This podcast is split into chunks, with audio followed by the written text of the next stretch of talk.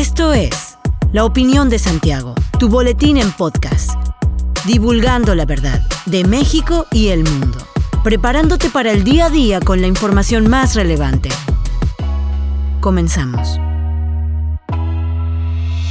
Buen día, bienvenido a la Opinión de Santiago, una dosis breve de información para arrancar el día con lo más relevante a nivel nacional e internacional. El presidente Andrés Manuel López Obrador dio su tercer informe de gobierno, no sin antes haber manifestado desde el día de ayer que se sentía satisfecho con lo alcanzado en la primera mitad de su administración. A pesar de que llega con un incremento en el número de personas en situación de pobreza, de homicidios y con claroscuros en el combate a la corrupción. Previo a su discurso oficial, el mandatario enlistó cosas que son irreversibles en su gobierno, como la pensión a los adultos mayores, a niñas y niños con discapacidad, las becas a estudiantes de familias pobres o a la atención y entrega de medicamentos gratuitos. Datos del Instituto Nacional de Geografía y Estadística revelaron que los apoyos del gobierno aumentaron en 50.5% de 2018 a 2020, si bien el presidente asegura que para su gobierno primero los pobres. Los datos recientes del Coneval demostraron que en los años de su administración, 3.8 millones de personas se sumaron a esta situación. Por otro lado, López Obrador reconoció que no se ha logrado pacificar al país y que hay tres delitos que no se han logrado contener, el homicidio doloso, el feminicidio y la extorsión. El director del Observatorio Nacional Ciudadano, Francisco Rivas, consideró que bajo este gobierno, México ha vivido los tres años más violentos de su historia. No obstante, hubo otros delitos que sí han disminuido, como son el robo de vehículos, el secuestro, el robo total y los delitos patrimoniales. Sin embargo, hay que recordar que el tercer informe de gobierno de López Obrador llega en plena pandemia, para la cual ha tenido esfuerzos de transformación, pues México es uno de los países con mayor número de vacunas contra el COVID-19, con un total de 100 millones, lo que ha permitido ir restableciendo las actividades cotidianas y recuperar la economía tras la crisis sanitaria.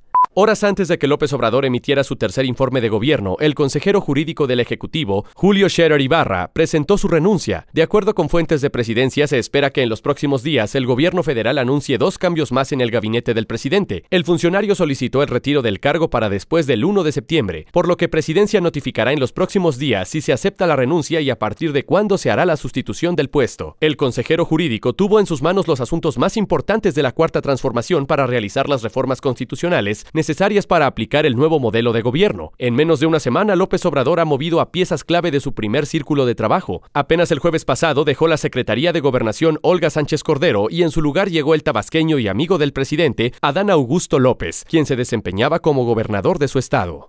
El día de ayer la cadena CNN dio a conocer detalles de un acuerdo secreto entre el ejército estadounidense y los talibanes como parte de la operación de evacuación y retiro de ese país, que concluyó el lunes y supuso el fin de la guerra de 20 años que Estados Unidos libró en suelo afgano. Como parte del acuerdo, los talibanes recogían a los estadounidenses en puntos de reunión establecidos en los alrededores del aeródromo Amit Sarai en Kabul. En esos lugares, los talibanes verificaban las credenciales de los estadounidenses y posteriormente los conducían a una distancia hasta la instalación aérea. Ya en el aeropuerto, las fuerzas estadounidenses establecieron una puerta secreta por la que accedían los ciudadanos abriéndose paso en medio de los miles de personas, principalmente afganos, que esperaban para entrar. Según CNN, también se pusieron en marcha centros de atención telefónica para guiar a los estadounidenses en su ruta hacia el aeropuerto afgano. Estados Unidos aceleró su operación de salida y evacuación de Afganistán desde el pasado 14 de agosto, un día antes de que los talibanes tomaran el poder en Kabul.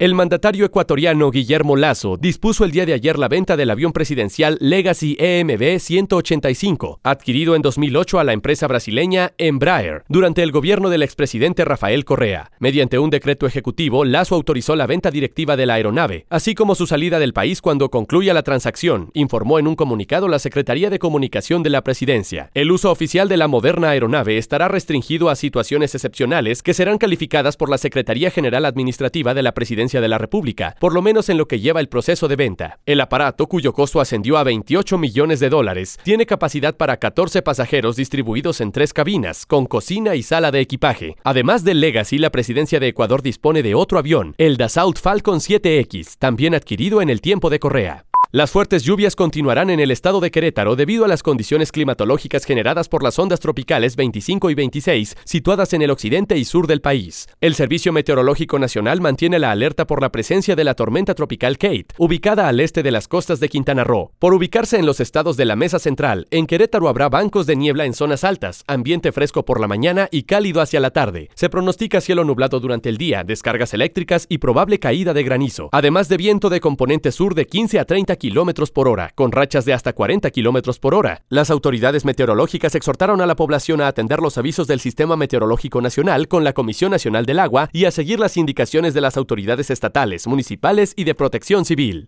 Hasta aquí la información de hoy. Regresa mañana para otra pequeña dosis con las noticias más importantes. Mantente bien informado con la opinión de Santiago. Recuerda que nos encuentras en Facebook, Instagram y TikTok como arroba la opinión de Santiago. Hasta la próxima. La opinión de Santiago. Comprometidos con la verdad.